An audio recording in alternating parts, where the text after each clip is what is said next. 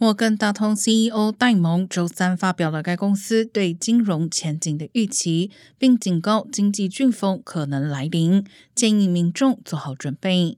戴蒙着重谈到了他所担心的两个问题：一是俄乌战争对其燃料还有食品价格上涨的影响；二是美联储提高利率和缩减资产负债表以应对通胀。